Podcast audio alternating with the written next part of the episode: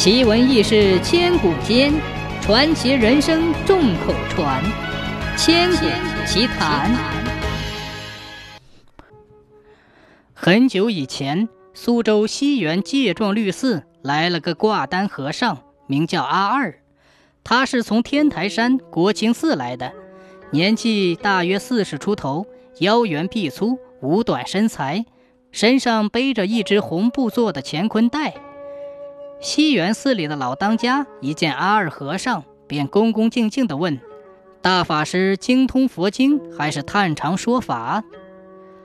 阿二挠挠头皮，将头摇摇。老当家顿了顿，一眼开，一眼闭着，又问：“你会管香火，伺候施主吗？”阿二还是挠挠头皮，再把头摇摇。这时，阿二见老当家脸色有点不对，知道自己是个不受欢迎的。不过多少年来一直听说姑苏西园是座名寺大院，在这里可以结交天下名僧。如若来个推出日头早关门，我岂不是一路辛苦白费了？所以他双手合十，对当家师傅做了一个揖，说。小僧种田出身，不论何种粗活都能应付，请当家师傅做主。老当家看对方身子还蛮结实，出言吐语也忠厚老实，想到斋堂里正缺个人手，何不派他去做些杂物呢？于是阿二和尚便做了一名火头僧。像西园这样大的寺院，吃饭的和尚有五六百。阿二每天起早摸黑，挑水、淘米、洗菜、烧火，忙得团团转。一有空闲，还要到蔬菜园里去除草、浇水。亏得阿二身大力不亏，手脚又勤快，多做点事不在乎。阿二有个好习惯，每次烧火时，眼睛总是盯着稻柴上，只要发现稻穗上有谷子，哪怕是一粒，也要捡出来。剥去谷壳，然后放进乾坤袋里。洗过碗盏，淘过米，也不肯立刻把水倒掉。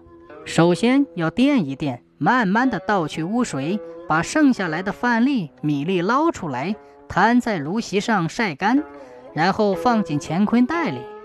在地头上拾到一粒豆、一颗菜，也总是烘烘烤烤，通通的放到乾坤袋里。阿二每天身不离袋，袋不离身，这样日复一日，年复一年，天长日久，就收集了五花八门的食物，少说也足足有两担半。有一年阴历十二月初八，西园寺里所有的和尚在大殿里讲经、拜忏、做道场，十分热闹。来做佛事的人也不少，单是施主就有上百名。那天。因为管钱粮的和尚也上大殿去念经了，一时糊里糊涂，竟忘记开仓取米粮。阿二和尚左等右等都不见那个大和尚的影子，那么去喊他一声也不行，因为对和尚来说，佛法大如天，随便闯经堂就是触犯了佛法，轻的要执法行杖三百，重的则要敲断双脚。阿二虽然老实。这个规矩他是万万不敢破的，怎么办呢？这时，阿二抬头望望天，满天飘起鹅毛大雪，时间又这么紧，就是上街去买，也要耽误几百人开饭的时间。阿二前思后想，没有好办法。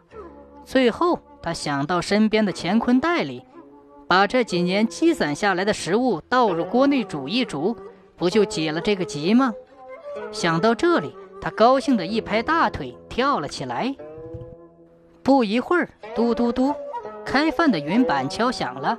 五六百个和尚排成队进入斋堂，他们心里都在想：嘿，今天是佛主得道之日，一定可以吃一顿丰盛的素斋。可是走进斋堂一看，什么东西呀？粥不像粥，饭不像饭，菜不像菜。个个眼睛都定住了，心里冒火。不过和尚有个规矩，吃饭不可多嘴多舌，叫吃就得吃，不想吃也得吃。所以一个个只好闭着眼睛吃。嗨，等上口一吃，倒是味道蛮好，特别开胃，个个争相天成，恨不得连洗锅水都喝下去。寺里的老当家也觉得蹊跷，问阿二：“这是什么素斋呀？”阿二就原原本本的告诉了老当家。老当家听了以后，双手合十说：“善哉善哉，西医有医，西食有食，阿二积福，功德无量，真是可敬可佩可贺呀！”在场的和尚听了，也个个称赞阿二和尚那种勤俭节约的精神。一致公认阿二和尚烧的饭是皆大欢喜。后来和尚商定，大家平时都要珍惜粮食，到每年阴历十二月初八都来烧这种粥吃。再后来，这种做法就传到了老百姓家里，竟成了一种民间因袭相传的风俗。这种粥就叫做腊八粥。